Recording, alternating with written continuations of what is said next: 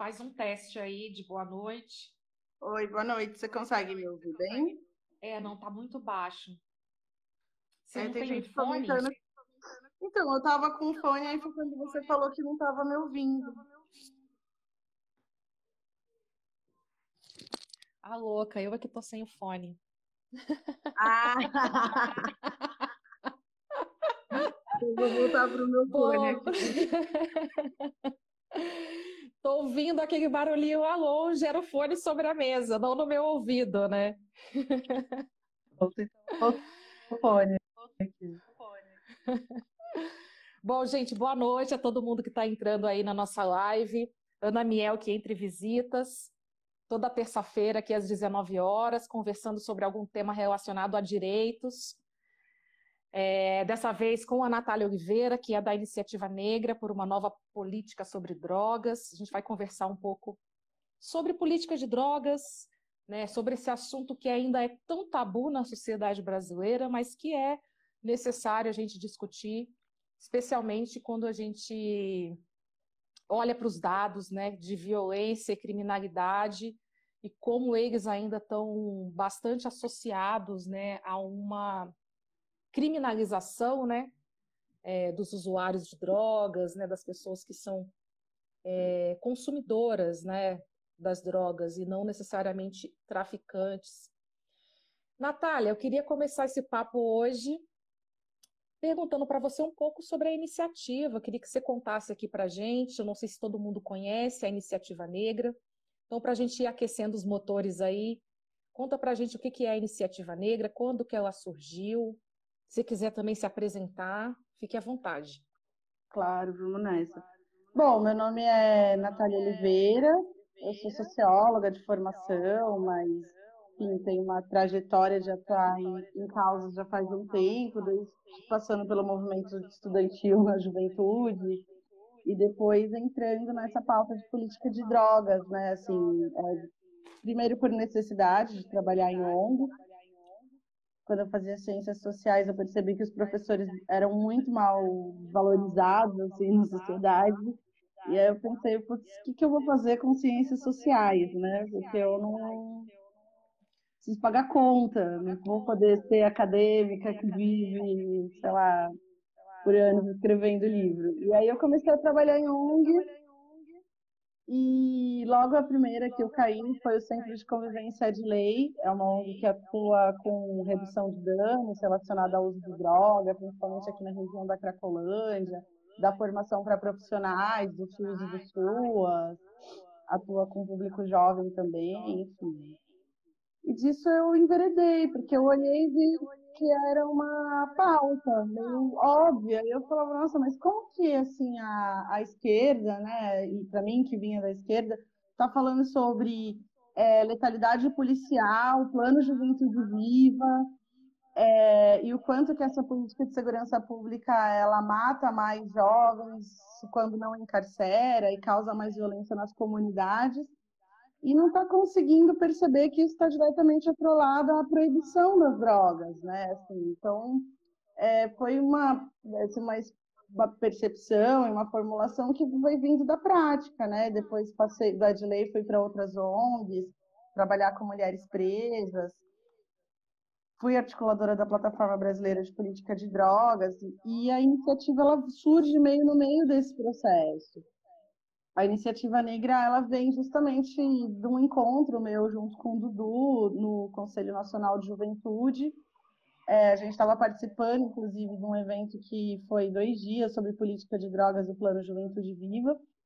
E o Dudu Ribeiro é um baiano, né, meu super parceiro na construção da iniciativa, né, meu irmão já, né a gente olhava para aquilo e falava: caramba, a gente está debatendo política de drogas faz tempo, basicamente só tem nós de pretinho aqui no rolê. É, para nós estava muito relacionado quanto que a proibição das drogas ela serve como segregação da população negra.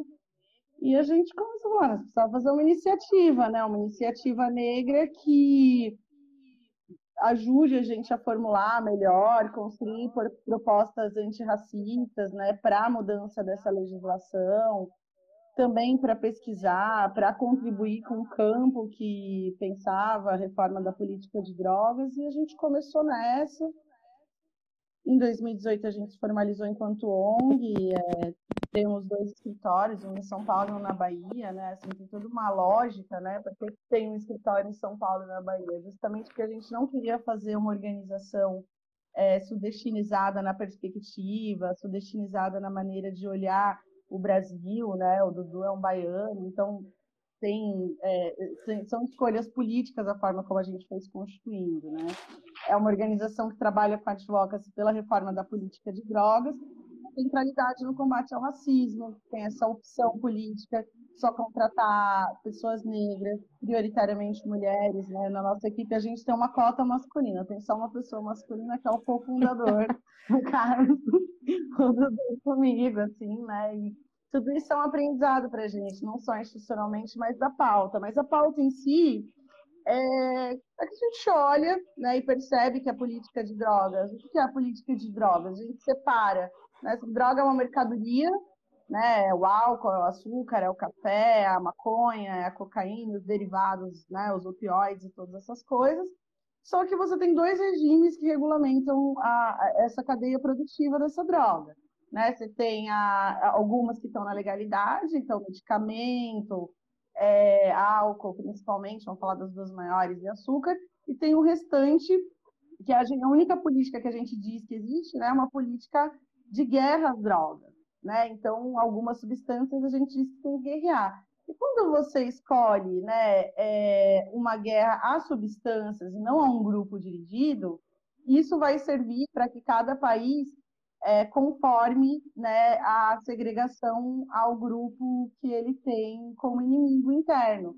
No caso do Brasil e de vários países da América, a população mais afetada por essa guerra, é guerra é, são as pessoas negras.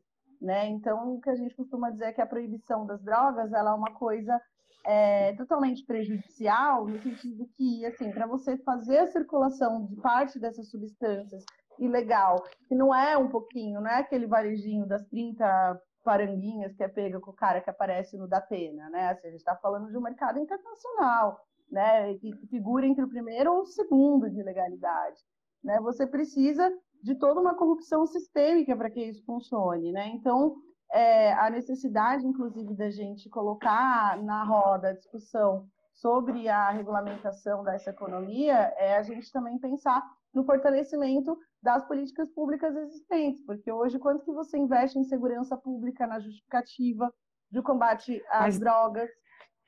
Deixa eu dar uma interferida aí. Antes de, da gente chegar nessa economia, né, na regulamentação, na regulação econômica, queria que você falasse um pouquinho hoje do que, que a gente tem de regulamentação é, nacional, federal, né?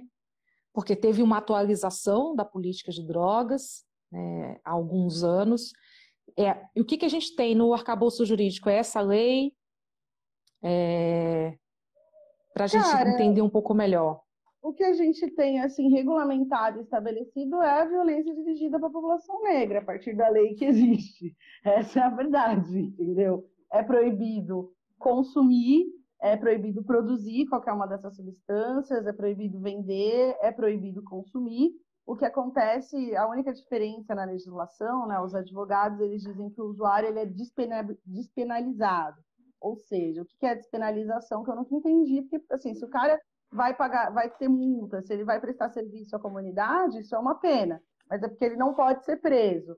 E todo o restante, né, da lei de drogas configura é, a um negócio que a gente chama de crimes equiparados a hediondo, né? O tráfico de drogas é equiparado a hediondo. Então, ou seja, todo mundo que for pego dentro das várias tipificações de conduta que tem na lei de drogas, é, que são criminosas, obrigatoriamente esse sujeito ele vai ter que ficar um, cumprir parte da sua pena, se for provado né, a, a, a sua relação com o ato criminoso, é, em regime fechado, ou seja, na cadeia.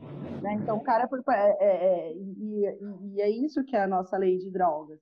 E o que acontece como ela é aplicada na prática, né? Assim, geralmente é, as pessoas presas por tráfico de drogas são frutos né, de uma investigação policial que está acontecendo, elas são frutos do baculejo aí da polícia, que no dia vai lá e dar um enquadro, esses enquadros de rotina, são poucas quantidades de drogas, são pessoas que não estavam portando arma, não foram flagrados em atos de violência, são, né, porque o cara é comerciante, ele não estava fazendo uma violência, né? É, são pessoas que não tiveram acesso à defesa, e aí você vai ver o perfil dessas pessoas, né, étnico-racial, é super representado em relação à população negra, né? Assim, você tem no sistema carcerário pelo menos 70 pessoas se declaram negras, né? Pelo menos 70% das pessoas, né? Então é dessa maneira que essa política é, é, opera, né? Uma coisa é a lei, outra coisa é a prática, né? Ou autorizando uma violência totalmente desproporcional dentro das comunidades ditas comunidades dominadas pelo tráfico de drogas, por causa das favelas no Brasil, resumidamente isso.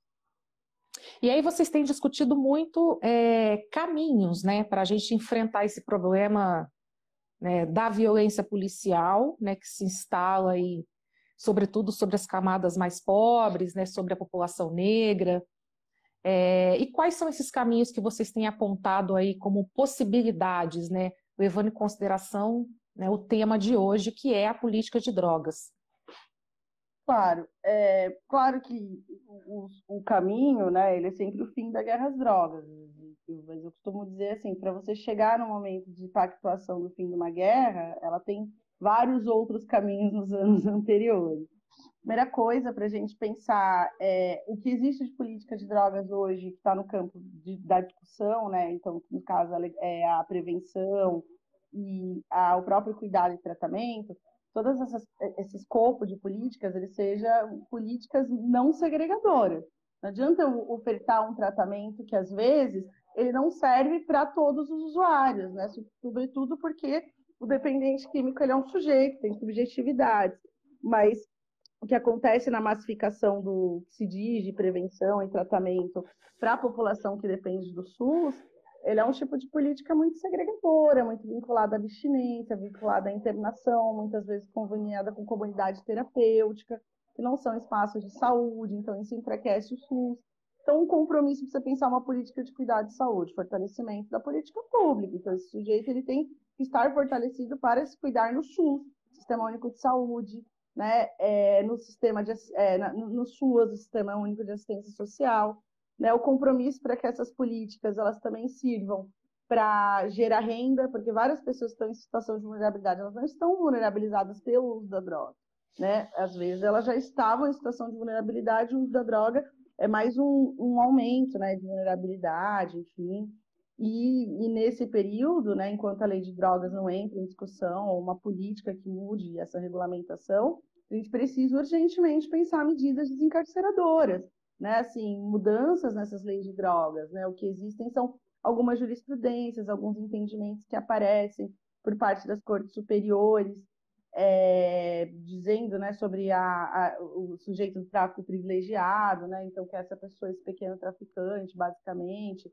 Mas a gente precisa pensar medidas urgentes de desencarceramento porque o Brasil hoje ele já está no terceiro lugar do ranking mundial de encarceramento, né? E maior motivo de prisão. É, e uma a cada é três presos, um a cada três presos, pelo que eu andei lendo, né? Foi preso, inclusive, por conta de drogas, né? Tem relação com isso que você estava colocando anteriormente, que são dessas prisões, né? É, ocasionadas porque policiais em, em ronda identificam atitudes suspeitas, né? Não há uma um, é, não há um processo investigativo, né? Para chegar aí as pessoas, as grandes pessoas por trás do tráfico grande de drogas. É sempre prisões em flagrante de pequenas quantidades, né? Embora a polícia sempre, é, fique né, fazendo o discurso de que tem apreendido cada vez mais as grandes, feito cada vez mais grandes operações. Exatamente. Até porque não é possível, de 750 mil pessoas, se um a cada, se um a cada três é, é, é traficante, né? Nós estamos dizendo assim, é uma população bastante alta, né? Então tem, tem muita, deveria ter muita gente rica, inclusive, porque o tráfico dá dinheiro. De, é, é, só um minuto, Pedro, agora eu não falo, tá? Mas agora eu estou esperar, desculpa tudo bem, vai ficar sem julgar. Dá licença. É, desculpa, gente, é a vida com. Mas pegando o gancho que você está falando, assim, realmente, uma coisa que eu acho muito impressionante, existem algumas grandes apreensões no Brasil? Existem. É, e, e, o louco dessas grandes apreensões é que elas são feitas com inteligência, as pessoas não morrem. Né? E, inclusive, vários, inclusive, que são presos, eles têm acesso à defesa. Quando são essas grandes operações, você pega os peixes grandes. Tanto é que você não sabe nem o nome. Né? Porque, assim, quando você tem uma apreensão que pega, por exemplo, saída de porto, eu não, não é divulgado o nome da empresa, que era o dono do container ou do navio, entendeu? Não é divulgado, desculpa, é, como que é, é, essa relação aconteceu ali com o porto e etc. E nisso todos os advogados e todos os sujeitos envolvidos são preservados, inclusive os empresários. Né? Então é possível fazer grandes apreensões de drogas. Não estou dizendo que não é possível. Né? O Brasil parece que é o principal exportador de cocaína para a Europa. Né? Então isso sai daqui desses navios, não vai de helicóptero. Helicóptero é dentro do Brasil. Né? Fora sai de navio. E, cara, tem uma rede grande para isso acontecer. Só que você não sabe ouvir falar nenhum nome.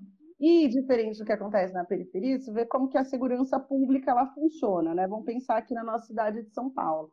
É, o cara, a polícia vai para a periferia com essa postura, né, de que ela está caçando suspeitos, ela está caçando criminosos, né? Essa visão de que na periferia só existe crime. E a gente sabe que o tratamento da polícia é diferenciado nas periferias de São Paulo e no centro. Tanto é que aqui no centro eu falo, poxa, a polícia está fazendo o serviço dela, que é garantir a segurança do maconheiro. Você vai ali na, do usuário, né? Você vai ali na região da, da Augusta, do Mackenzie, né? Vila Buarque, é um lugar que as pessoas estão sentadas, fumando na rua e etc., elas sequer sofrem enquadro. Né? Assim, se forem esses estudantes dessas universidades ou moradores desse bairro. Por quê? Porque ali a polícia, aqui no centro, ela age com essa perspectiva de que ela está aqui para garantir a segurança do cidadão, inclusive independente se ele for usuário. É, e aí, às vezes, é, para mim, quando vim morar no centro, isso era muito louco de ver, né? Eu vim da periferia, é, na, morava na Zona Leste, e aí eu, eu olhava assim, eu via, eu não podia ver polícia, pô, eu, eu, eu era usuária né, de maconha, e eu sempre tomava enquadro, sempre tomava enquadro. Então, para mim, ver a polícia nunca era segurança. Quando eu vim estudar aqui na Vila Buarque, e, e, a, a, e a polícia ela não enquadrava as pessoas, demorei muito tempo a entender que eu ia ser enquadrada, né, assim, então isso mostra uma percepção de segurança pública na cidade e como ela, ela é feita, né, e como ela se dirige para a periferia. Aí quando você vai ver o maior número de pessoas presas são da periferia, maior, aí o cara que é da periferia é pobre, não tem acesso à defesa, então não vai pagar advogado, né, porque a pessoa quando tem posses, ela vai pagar um advogado e provavelmente ela não vai ficar presa preventivamente. Né? O que, que o juiz olha? Ele fala do CEP, se a pessoa tem residência fixa para garantir né, uma liberdade até o julgamento. Né? Então aí o cara olha o CEP e ele fala, não. E às vezes nem isso, nem isso adianta, né? Às vezes nem isso adianta, né? Porque tem muitos casos de meninos periféricos, jovens periféricos aí, negros, né, que, enfim, foram enquadrados na rua por, por, por estarem com maconha. Na audiência de custódia, provou-se que era estudante de universidade privada, tudo mais, e mesmo assim não teve jeito, caiu na preventiva, né, até que fosse apurado se de fato ele estava envolvido com o tráfico ou não. É mais ou Exato. menos assim que funciona. É o CEP, é o CEP, é assim que pensa a cabeça do juiz, entendeu? Porque como é que o, que o juiz ele vai pensar? O juiz ele é um sujeito, na sua maioria, que ele tem uma limitação cognitiva, assim, ele não podia estar julgando, ele tem uma limitação cognitiva da sociedade. Esse cara, ele vem de um setor geralmente abastado, né? Ele vem de um setor de, de estudar, é uma construção de carreira, né? Estudou em colégios de elite, depois geralmente estuda em universidades de elite, depois tem tempo hábil e sustentado, né, para ficar anos estudando para virar uma pessoa de concurso. Então esse sujeito ele só circunda, né, o próprio círculo social dele, a perspectiva dele de mundo é a partir da realidade dele. E aí como é que esse sujeito está ali capaz de julgar? Então ele é esse cara, né, ele é essa mesma elite, né, que a gente tem, que olha e fala, pobre é tudo vagabundo, né? Esse cara é fruto dessa elite que pensa isso. A nossa elite ela pensa isso. Ela pensa que o pobre não é esforçado ela pensa que né, ela não tem responsabilidade com a diminuição de desigualdades, né? Assim, então é esse cara que está ali julgando. Então, que quem não conseguiu olha... foi porque não teve mérito, competência, né? Exato, entendeu? Eles até, tipo, contrataram a mãe do cara para ser empregada, entendeu? Filho da fulana, tão trabalhadora, como que ele foi cair nessa, né? É bem isso. Voltando nessa questão aí das abordagens policiais diferentes, né? Você falando né, de como a polícia militar aqui em São Paulo acaba protegendo muitas vezes o usuário que está aqui numa região mais central ou que é, está numa região né, próxima a essas universidades particulares de renome, né, então eles ficam ali protegidos, consomem. Fez, alguém comentou aqui, acho que foi a Evelyn, né, que a própria PM de São Paulo já declarou né, que tem abordagens diferentes, né, a, de, a depender do, do local em que a abordagem acontece. E recentemente a gente teve um vídeo muito é, muito emblemático, né, de como essa abordagem é, né, que foi justamente em Alphaville um policial sendo humilhado, ofendido, né, um policial negro, inclusive, sendo humilhado, ofendido por um homem branco dentro da sua casa, né, e a gente sabe que se fosse na, na periferia ou nos morros, é, esse policial tinha entrado dentro da casa, chutado a porta, quebrado a porta e tirado lá de dentro, ou o homem que agrediu na mulher, ou o garoto que né, fumou maconha no dia anterior na, na, na frente da casa dele. É, então, a gente continua ainda tendo né, um, um, a formação de um perfil, né? Tem, a polícia ainda trabalha com a formação de um perfil. Né? E se a pessoa se encaixa nesse perfil, ela vai ter determinado tratamento ou não. Né?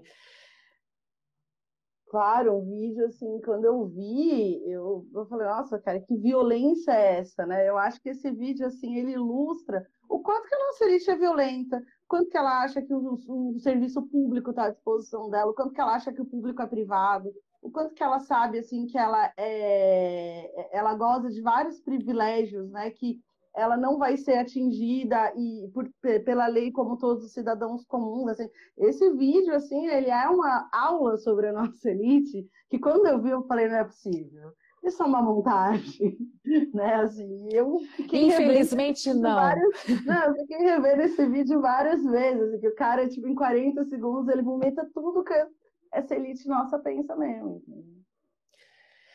Bom, Natália, voltando aí à questão é, da política de drogas, vou te jogar uma batata quente. Legalização ou descriminalização? Descriminalização. Não é mais batata quente, porque eu não. Eu, não? A gente faz, nada, fazia semântica. É regulamentação. Ah, então tá. Explica pra gente então as diferenças aí. Ah, a descriminalização, Ana, é o seguinte: é quando você só descriminaliza a conduta penal. Então, às vezes, assim, até pode deixar de ser um crime que é a conduta penal, mas às vezes ela pode configurar, às vezes, uma infração civil e tudo mais. Mas você só retira né, da, a discussão da, da esfera da justiça e isso vira né, um outro tema da sociedade. É um passo também. Né? Você não tem caminho. Cada país foi fazendo por um caminho. A legalização, uhum. ela vai falar sobre essa questão da regulamentação e etc. Mas na disputa semântica, o que, que acontece? né, é, a, a, legalização muitas vezes ela é utilizada sem esse diferencial e tudo mais, e eu acho que ela esconde por trás o debate econômico que está de fundo, né, assim, sobre uhum. essa, essa mercadoria, né, entendeu? Assim, a gente tem essa economia organizada para o, é, é, a, a, como é que fala? Para um, para, que não está, essa economia hoje do proibicionismo, ela está organizada para o não desenvolvimento da sociedade como um todo ela desenvolve os setores econômicos que se beneficiam da, da, da proibição. Então, ela beneficia a indústria de arma, ela, ela beneficia a indústria de venda de sentença, a corrupção sistêmica na segurança pública, ela beneficia quem gosta, quem acha importante a cidade segregada e que as periferias sejam tratadas dessa maneira. Ela beneficia a indústria farmacêutica, que continua tendo um monopólio né, de, de plantas e substâncias de poder que podem curar. Né? Então, ela beneficia é, é essa economia, esses setores econômicos. O banco que lava dinheiro, o sistema de rede de advogados e contadores que você precisa ter, etc. Mas ela não é uma economia que está voltada para o desenvolvimento social. Então, falar sobre regulamentação é você falar sobre toda a cadeia produtiva dessa mercadoria, né? Então, desde como ela é fabricada, até como ela gera riqueza e etc., e como ela funciona, quem usa, quem não usa. Então, a regulamentação ela perpassa por um debate mais profundo e exige como resposta uma política pública com P maiúsculo, entendeu? Ah, o Miguel está falando aqui, ó, tem uma grande preocupação da legalização liberal, né? E aí eu queria falar um pouco sobre isso, porque a gente está falando de uma, legal, de uma regulamentação liberal, nos marcos do liberalismo, digamos assim, né? Se a gente está falando de uma regulamentação nos marcos do liberalismo, por que, que as pessoas envolvidas com essa cadeia produtiva é, limitam tanto né, que a gente avance num, num debate de regulamentação? É, é, é, medo de perder a fatia do mercado que já é deles? Cara, como é que você coisa, vê isso? Eu acho que, que é, as pessoas falam na né, regulamentação liberal. Cara, nós estamos na barbárie. Então, assim, a regulamentação, mesmo que liberal, mesmo que só para iniciativa privada, ela é um passo. Né? Agora, o que você não pode fazer é, é, é, que nem a indústria do álcool. Você pega a indústria do álcool, ela é inclusive a maior indústria do país. Né? O dono dela é o cara mais rico do Brasil. Né? É, eu não vou citar nome aqui, para não ter problema, mas a gente sabe de quem eu estou falando. E assim, a indústria do álcool tem regulamentação nenhuma, diferente da do tabaco, que é uma grande indústria, mas tem, pegou a regulamentação, inclusive para diminuir os impactos sobre a própria saúde pública. Só um assim, parêntese aí. Hum. Guarda o que você está falando, só para fazer um parêntese. Essa coisa de regulamentação do álcool, ela é tão, ela é tão assustadora, né, que as pessoas não têm ideia do que consomem. Né? Se você vai no mercadinho, você compra uma garrafa daquelas barrigudinhas, né, de cachaça, não tem rótulo especificando exatamente o percentual de álcool, nada do que tem ali. É esse nível de barbárie que a gente vive em relação ao comércio de bebidas alcoólicas no Brasil. A gente, na verdade, não sabe o que a gente toma, né? A gente tem um salto de fé quando a gente compra alguma bebida brasileira né, e acredita que ela realmente tem aquilo que está dizendo que ela tem. Tipo, tomar milho, Mas pode voltar. achando que é cevada.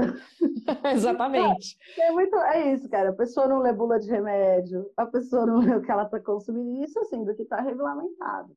Então, assim, o que nós temos hoje é a barbárie. Então, eu acho que assim, isso é uma meio falsa polêmica, entendeu? Ah, a regulamentação liberal. Outra coisa que no capitalismo não tem como você pensar na regulamentação do mercado econômico desse porte, entendeu? Que, assim, cara, é a segunda economia dentro da informalidade, só perde para prostituição e armas, entendeu? Inclusive, são três economias diretamente relacionadas, entendeu? Prostituição não, perdão, tráfico de pessoas.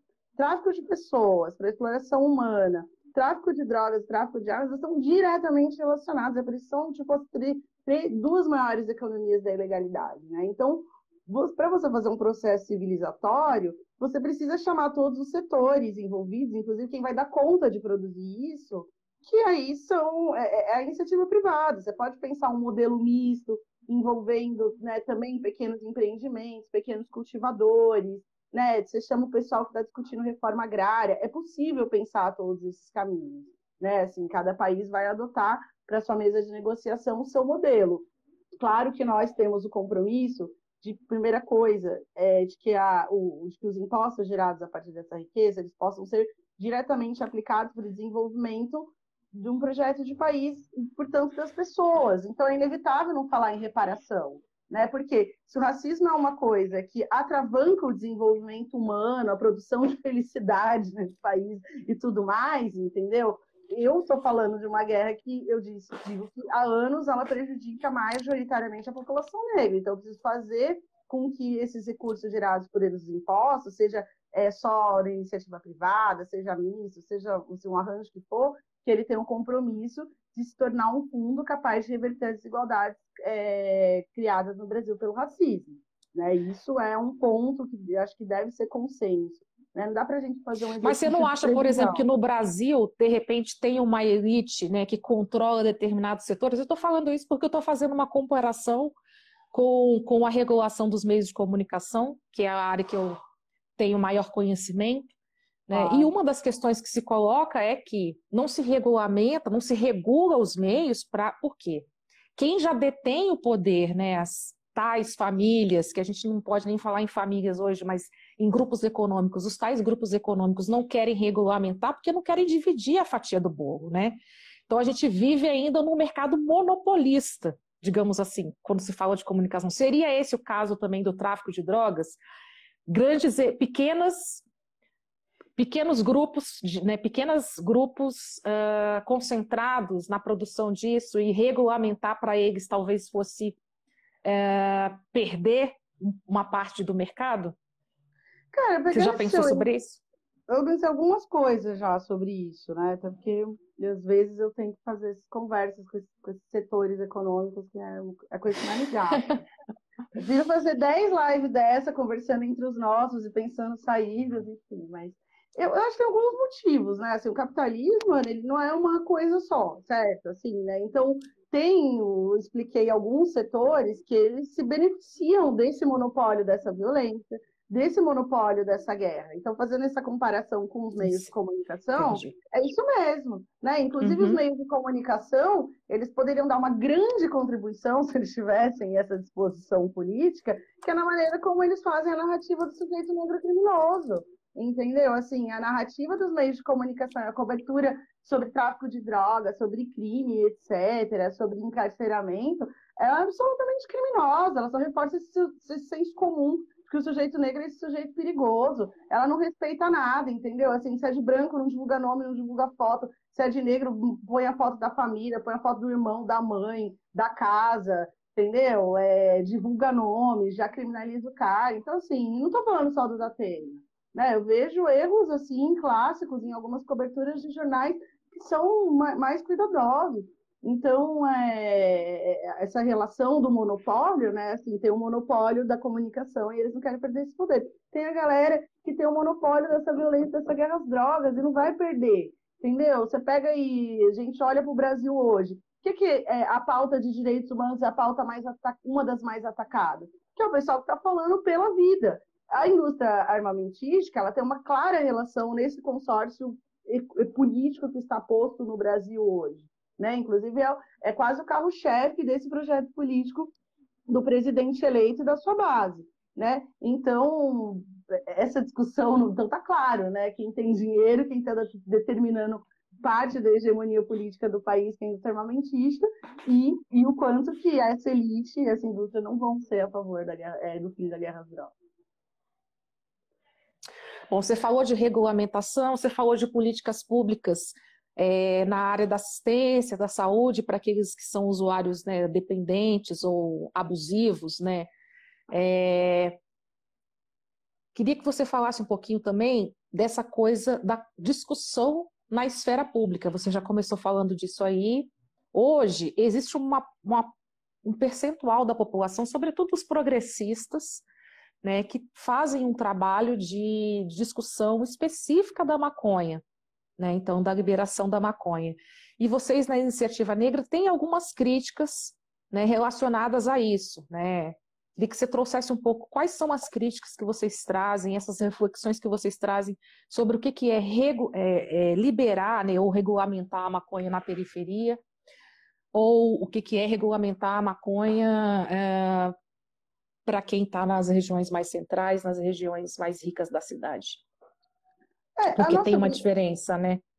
É, a nossa crítica ela melhorou, né? Assim, é o que eu falo, graças a Deus assim que a gente vive num mundo dialético, as pessoas podem mudar de opinião. Então, hoje a nossa crítica ela, e as organizações também. A nossa crítica hoje ela está mais embasada e hoje eu consigo entender. O incômodo não era com a discussão da maconha em si, mas ela tinha muito a ver com a, a, a, a ilação que se fazia de que se descriminalizasse a maconha, automaticamente todos esses problemas relacionados à política de drogas acabaria.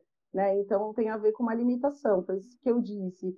Criminalização ela é um passo, é, é sinal que você já venceu parte da opinião na sociedade, etc.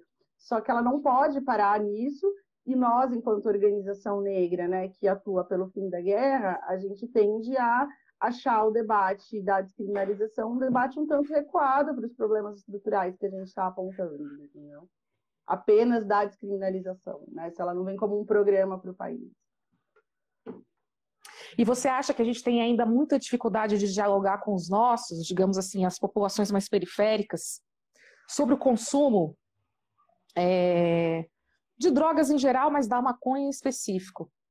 E você você, você é, acha que isso tem relação com o quê? Essa dificuldade? Embora, que é isso? Você vai para as periferias, as mães sabem que os filhos estão consumindo, mas de certa forma isso acaba sendo criminalizado dentro de casa, né? Diferente, muitas vezes, é, dos espaços das, dessa classe média universitária que você mesma citou. O que, que você acha que tem relação com isso? Cara, eu atribuo assim a uma coisa mais geral, que é, é essa, essa, essa crueldade do racismo, né? Que é do, de nós negros ter uma memória muito traumática com todas as situações que são aceitas confortavelmente para as pessoas brancas. Então, assim, é, parece que é tipo, ah, não, é que as pessoas da periferia elas são mais conservadoras. Aqui não, cara, ser liberal no costume, é, você, você tem que ter lugar para ser liberal no costume. Seja ser gay, seja você denunciar seu marido na Maria da Penha e parar de apanhar, e a mesma coisa com droga. Então, o que é o medo dessa mãe? Cara, a mãe acorda cedo, sai para trabalhar, deixa os guri lá um por conta do outro, preocupada se ele está indo para escola, se não está matando aula. Então, tudo que essa mãe não quer é que o filho dela se envolva com droga, né? Opa, tudo que essa mãe não quer é que esse filho dela seja preso. Então, assim, pô, o que está no nosso imaginário enquanto sujeito negro periférico? Cara, não dá, esse negócio não dá para mim, porque todo mundo que eu conheci foi preso, todo mundo que eu conheci é, morreu, ou tipo, foi morar na rua, ou foi expulso de casa, né? Tem episódios de violências, assim, às vezes até de assassinatos que envolve, né? Às vezes uso de substância, é tudo muito misturado, né? E a própria violência policial. Então, porra, não é de hoje, entendeu? Que preto, tudo que quer ter é uma carteira assinada, né? Porque no Brasil, quando RG não era importante, carteira de trabalho era, né? Os direitos sociais, eles começaram a ser acessados pela carteira de trabalho. Então, é, tudo que levar a uma possibilidade de criminalização do sujeito negro e periférico, ele vai querer se manter distante, ele vai falar isso daí para mim, né? Então eu acho que essa é a principal dificuldade de fazer uma discussão é, a partir dessa perspectiva assim da, da liberdade de costumes, da modernidade, da perspectiva da academia. Agora, quando a gente faz esse debate mais franco na periferia sobre a partir da realidade das pessoas, a gente tem, não tem dificuldade. Pelo contrário, né? Assim, a iniciativa negra, o retorno que eu tenho dela é justamente que você fala, pô, vocês falam coisas muito difíceis que a gente nunca entendeu de um jeito simples e, e para a gente faz sentido agora o que vocês estão falando, né? Então, é, como a, a, a, política de drogas ela começa num circuito classe média e muito universitário, ela não conseguia construir pontes para fazer esse diálogo. Conforme esse debate vai se popularizando não só pela iniciativa, mas por várias pessoas, né? Hoje tem outras organizações que debatem isso, ela vai ganhando mais capilaridade na periferia. E você vê esse movimento, né, de capilarização desse debate, né, de mais pessoas se apropriando disso nas pontas. Você vê isso? Você consegue enxergar Cara, isso no dia a dia? Eu, eu, eu, vejo de várias maneiras. Eu acho que os profissionais é, do SUS, eles têm, eles têm tentado ter uma atuação melhor nisso. Não só os dos CAPs, mas às vezes é isso, cara que está na UBS, etc. E quando você tem uma qualificação melhor desse profissional, esse profissional que vai atender o sujeito que está na periferia. Isso é um elemento que vai ajudando de uma certa maneira. É, os últimos quatro anos aqui na cidade de São Paulo, da gestão Haddad, os últimos quatro únicos, eles fizeram um debate de formação muito interessante na rede SUS como um todo, para além da saúde mental, porque é uma gestão que tinha uma outra perspectiva do cuidado, né? É, então, isso, de uma certa maneira, acho que ajuda a capilarizar, entendeu? É, porque é, é, o cara do SUS que atende o cara da periferia. Eu acho que a própria maneira, né, assim, a, a mídia, ela tem melhorado um pouco sua respectiva abordagem, né? Hoje, mesmo quando ela vem numa linha de criminalizar os usuários de crack, ela, mesmo a pior linha, ela ainda entende que a dependência química é uma doença, né? A própria entendimento de que o, o, uso de drogas pode vir a ser uma doença, porque não é todo o uso de drogas que é uma doença, né? Isso é importante deixar claro. Isso vai contribuindo para o debate, né? Assim, então, hoje você consegue ter pessoas mais, assim, entendendo? Eu acho que a própria vivência cotidiana, né? O sujeito periférico, ele não é ah, o cara que tá lá e não sei o quê. Ele é um sujeito que tem opinião, que vive a vida, né? Então, não precisa chegar na periferia e dizer que a polícia é injusta, sabe? Assim, as pessoas sabem, elas fazem de tudo para não ser pego pela polícia. Então, ela usa uma boa roupa para sair, ela não vai de shopping no chinelo, quer dizer, ela não vai de chinelo no shopping para ela não ser perseguida pelo segurança. É para ela ir no mercado, é para ela ir na padaria, ela vai com RG, entendeu? Então, assim, às vezes a classe média ela chega apresentando é, algumas coisas sobre a realidade do sujeito periférico, só porque ela colocou um conceito, né? Assim, e o sujeito periférico, ele até olha, às vezes ele não entende o seu conceito, por timidez ele não vai perguntar, vai falar, pô, beleza, você da academia que está aí falando, tudo bonito, deve ser isso aí mesmo, não entende nada, e ele vai sair com a ideia dele, né? Assim, que o cara que foi lá fazer uma puta palestra, não sei o quê, uma roda de conversa, ele acha que ele mudou alguma coisa, né? Então, é mais ou menos assim que andamos. Então, acho que quanto mais esse debate se popularize e ele é feito entre pares, a gente vai cair, seguir um caminho de capilarização. Legal, já que você tocou aí em gestão municipal, vamos falar de cidade, então, porque não dá para a gente mudar as leis em âmbito federal, né? A gente precisa aí de, ou melhor, dá para a gente mudar as leis, mas precisa de deputados, né? de uma conjuntura política favorável, né? De deputados que possam nos auxiliar aí encaminhando projetos de lei, né? Aderindo a esse debate, porque também não é fácil, muita gente ainda tem medo, né, de aderir a esse debate politicamente, porque ele é, como eu disse no início, ainda um tabu, né? Então, tem muita gente que tem medo né, de entrar nessa seara e perder muitos dos seus apoiadores, muitos dos seus eleitores, né? Então fica ali quicando, né, muitas vezes esse debate sobre políticas de drogas e quem acaba, acaba incorporando o debate da política de drogas apenas pelo viés da segurança pública é a tradicional direita, né, ligada aí às, às bancadas da bala, né, da polícia, que você bem já citou. Então, acho que é importante a gente pensar um pouco sobre isso, né? Qual que é o nosso papel também, né? De trazer essa discussão, trazer esse debate. E eu queria que você falasse um pouco o que, que dá para fazer do ponto de vista municipal. Você já foi do conselho, é, conselheira aqui municipal em São Paulo, né? E o que, que a gente pode fazer no âmbito municipal? O que, que é possível fazer, né? Se a gente não pode mudar as leis federais. Claro. Claro, eu gosto muito, apesar de fazer esse debate nacional, assim, eu, eu gosto muito de pensar essa perspectiva da cidade, que é na cidade que as pessoas vivem a vida, né? Na, na cidade que as pessoas carregam suas memórias afetivas, transita de um lado para o outro, ama, chora, recebe notícia triste, né? E os serviços que, exceto a segurança pública, mas ainda assim a segurança urbana ela é municipal e ela compõe também a segurança pública, você tem várias áreas para você pensar a política de drogas, né? Então você pode pensar prevenção junto com educação e saúde combinado, né? Não precisa ser só na escola, porque esse negócio de prevenção, tá? Mas e a criança jovem que não está na escola, né? Então combinado. Você pode pensar políticas de cuidado e atenção que tenham esses compromissos, né, de garantia de direitos, não segregadoras, que sirva para ajudar a vida do sujeito, não só virar uma máquina de internação né, uma roleta, o cara sai, vai para a rua, vai para internação, porque isso é utilizado o recurso público, é, é, utilizar mal, né, assim, ou mesmo se você pensar, né, se pensando no legislativo, é, investigar sobre a aplicação dos orçamentos das políticas que dizem para drogas, né, então eu tenho uma suspeita, inclusive a gente está pesquisando na iniciativa para ver se essa suspeita se confirma.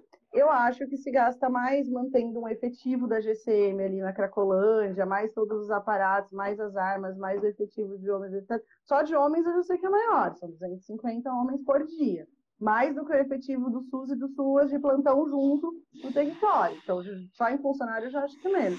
Então, investigar esses orçamentos, né, que se dizem da política de drogas, será que não faz sentido reverter, investir muito mais em promoção de, de direitos do que numa política que vai ficar enxugando gelo?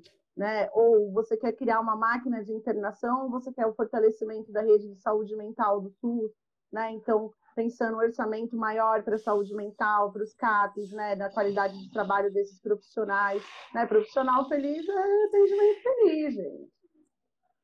É, CAPs, então, inclusive, é uma política que, assim, tem, até onde eu acompanho, tem se deteriorado bastante, né?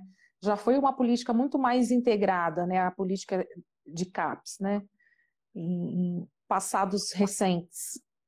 Exato, e aí com esse desmonte no nacional, a gente tem os reflexos aqui no municipal, né? Era uma agenda já, e, tem nome, né? Uma agenda muito do Osmar Terra, né? Ele sempre quis essa pasta, é um sujeito, assim, deputado, mas super, relações super duvidosas com esses setores de internação das comunidades terapêuticas, né? Ele é quase um garoto propaganda das comunidades terapêuticas, que foi construindo todo esse desmonte ainda já no governo Temer, né? E depois é, é, e junto com o coordenador de saúde mental, que é o Quirino, né, na época do governo Temer e tudo mais, e agora segue nesse desmonte, né? Parte do orçamento sai do Acho que seria legal você falar o que, que são as comunidades terapêuticas. Nem todo mundo talvez saiba o que, que é. São essas comunidades, centros de recuperação associadas às, é, às, é, às religiões, né? De um claro. modo geral. É isso? É, sim, vou, vou falar das CTs, assim, só fechar uma coisa, assim, tem uma, um tá presente bom que é a minha última, que a gestão do Comuna deixou para a cidade de São Paulo. Para vocês, a vida está mais fácil. Antes, a cidade de São Paulo ela não tinha um sistema municipal de política sobre drogas e álcool. Eu falava, olha, não dá para cada gestão que chega aqui inventar um programa novo, né? Tem que ter algum mínimo de diretriz. E a gente conseguiu articular, mesmo no cenário adverso aí dentro da, da gestão, a Patrícia Bezerra, a vereadora, foi muito hábil, né, em dar uma unificada no campo. E o Bruno Covas, ele aprovou, né, o nosso Sistema Municipal de Políticas de Drogas e Álcool de São Paulo. Modéstia à parte, assim, não tá nenhuma, é, é não tá uma coisa horrível, tá uma coisa, assim, boa, teve bastante contribuição da sociedade civil, só que ele precisa se transformar em políticas, em programas, né? Então, acho que o exercício né, dessa etapa da próxima gestão, independente de quem vai ser o prefeito, é o legislativo acompanhar isso pela, é, ali pela Comissão de Saúde, pela Comissão de Assistência Social e etc. E sobre comunidade terapêutica, comunidade terapêutica é o seguinte: comunidades terapêuticas são instituições privadas, né, é, geralmente de fins confessionais, então, seja religiosos, em sua maioria é, evangélicos, e elas se tornaram uma opção para um país que não tem mais manicômio. Então, assim, antes todo mundo, que, né, com alguns turvos, eles iam todos né, para o manicômio. O Brasil ele erradicou, foi erradicando os manicômios do Brasil, desenvolvendo é, sua política de saúde mental. Mas para droga tem essa ansiedade assim de que ah, o sujeito está usando muita droga, ele precisa internar, como se a internação ela fosse causar abstinência. Ela vai causar abstinência no período que o sujeito está internado. Desinternou, acabou. O cara precisa lidar com as dificuldades que ele tem aqui no mundo externo é por ele mesmo, né? Então é, é essa, esse desejo abstinente da sociedade, ele é um combustível para fortalecer entidades privadas como essas, né? Assim, então, você não tem mais o, os manicômios, é, as pessoas têm essa sanha pela abstinência e pela internação, ninguém sabe lidar com a questão direito, essa verdade. Internar, ela é um lugar onde você enfia as pessoas, você lidar direito. Então, as comunidades terapêuticas, elas cresceram muito, né? Assim, porque vários municípios fazem convênio com comunidades terapêuticas e hoje virou um mercado. Uma coisa surge de uma ideia que é boa, entendeu? Ela, no Brasil, ela Acho que isso que é bom, é isso que é importante a gente falar, né? É, é o mercado, né? Então, assim, as pessoas muitas vezes, inocentemente, têm uma ideia de filantropia, né, por trás dessas comunidades, né? Quando na verdade não, tem recursos públicos, né? Vazando pela torneira para abastecer essas essas entidades terapêuticas, as comunidades terapêuticas e só vão para as comunidades terapêuticas que tem geralmente algum político, como você já citou um, bastante influente, né? Para fazer com que a torneira seja girada para esta ou para as suas né, agremiações de referência. Acho que isso que é, as pessoas às vezes né, não, não compreendem, né? Acha que, que a gente está falando apenas de uma questão confessional ou religiosa. É óbvio que tem as questões é, religiosas e confessionais implicadas, porque tem uma doutrinação envolvida, mas também tem muito dinheiro público indo para essas organizações, né? Então isso virou um mercado, virou aí inclusive uma forma de enriquecer alguns políticos e enriquecer algumas dessas agremiações.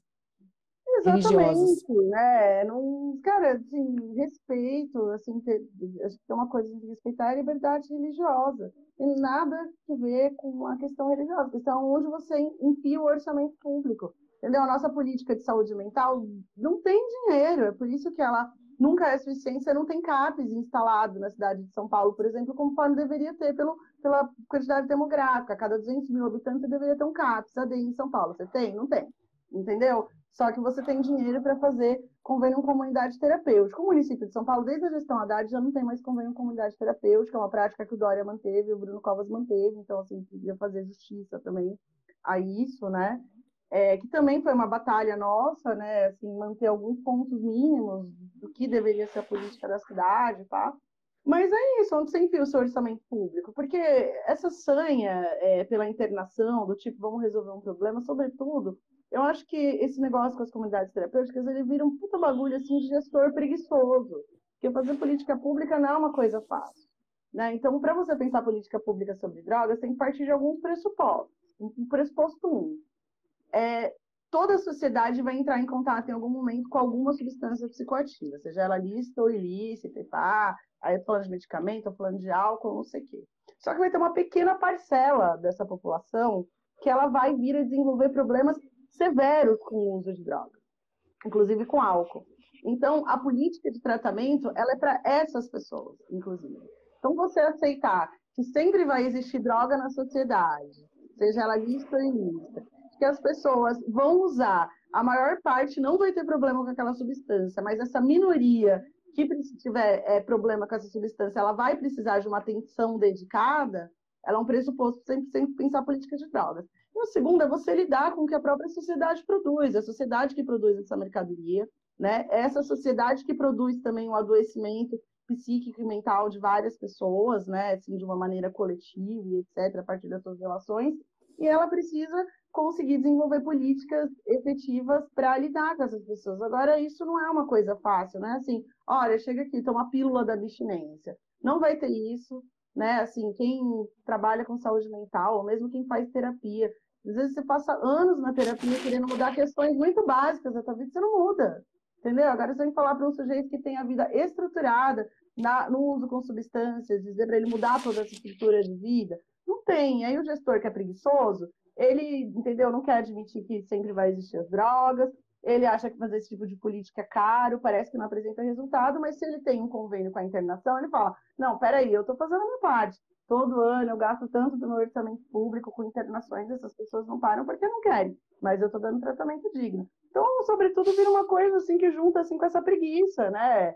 É impressionante que o cara ele é eleito com um cargo público, mas ele não quer pensar a política pública, ele nem sabe né, o que é política pública. Então, junta a fome com a vontade de comer.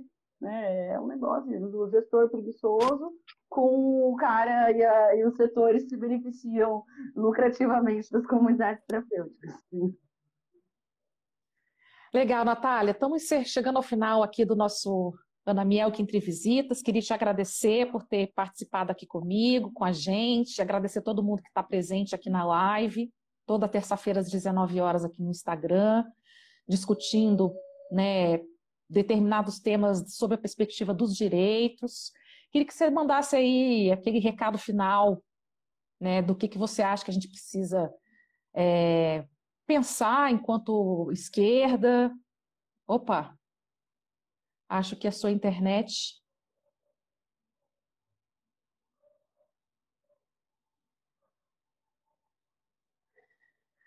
Vamos aguardar um pouquinho, que eu acho que a internet dela deu uma falhadinha.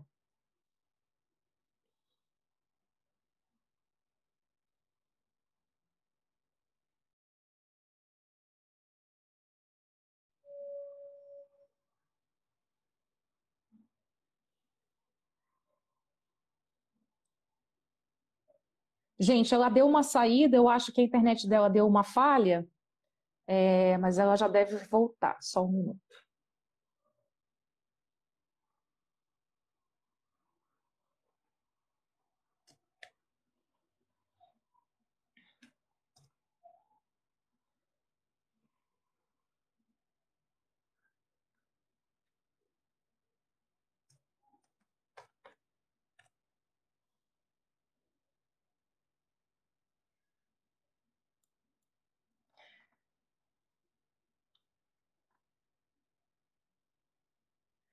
Bom, gente, eu acho que a Natália não está conseguindo voltar. É...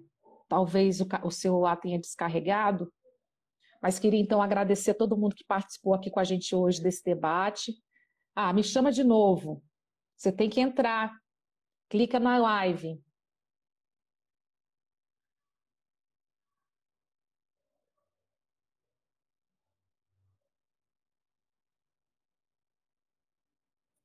Oi, desculpa, a internet está falhando. Você caiu, né? É, Não, tudo bem. Já agradeci aqui todo mundo que participou hoje. Obrigada e estamos juntos. Mas manda uma, uma, um recado aí, o que, que você acha que a gente, né? Campo progressista, porque da direita a gente não espera nada que não seja é, eu, eu tiro, acho... porrada e bomba, né? Mas para nós que estamos aí no campo pro... progressista. O campo progressista precisa se apropriar mais desse debate, olhar com ele com me... por menos preconceito, né? O campo progressista ele olha ele a partir da perspectiva da classe dominante, que é quem inventou a guerra.